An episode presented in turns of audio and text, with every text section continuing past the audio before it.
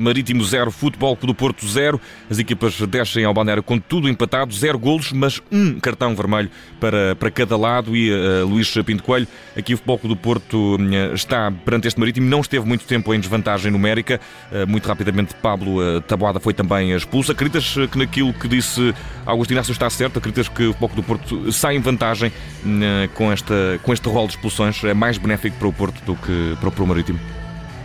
Sim, sem dúvida. Uh, havendo mais espaço, com, com, menos dois jogadores no terreno, uh, quem, quem, tem maior qualidade técnica fica sempre a ganhar. Uh, eu acho que, por exemplo, PP e, e, e Galeno vão ter ainda mais espaço.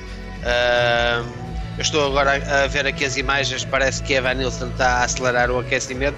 Se calhar Evan Nilsson até pode, pode ir para jogo já no início da segunda parte. Uh, mas, mas, eu, mas eu acho que sim, acho que concordo que, que o Porto fica a ganhar Uh, mas o, o, espetáculo ninguém fica a ganhar, né? uma arbitragem destas ninguém fica a ganhar. Uh, mas o Porto tem que olhar muito para os seus problemas. Acho que o Porto está tá muito, muito desligado, a equipa não, não consegue ligar. Uh, eu acho que é uma exibição muito, muito, muito apagada.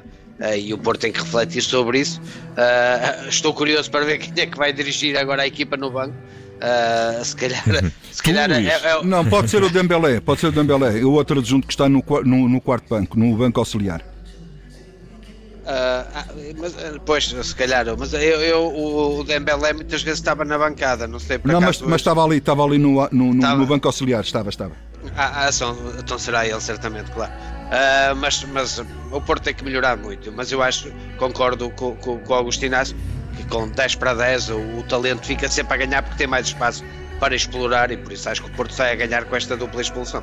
E uh, antes de fecharmos esta primeira parte, Luís eh, Pinto Coelho, Uribe chega ao jogo 100 na Liga pelo Futebol Clube do Porto, médio uh, colombiano, que nestas 100 aparições na Liga até agora uh, teve muita titularidade, 94 vezes titular e foi também um jogador que tem dado algumas coisas ao Futebol do Porto, a nível de golos, a nível de assistências, mas sobretudo a nível de condução e, e, de, e de trabalho defensivo. É um jogador que vai ficar na memória dos eh, portistas?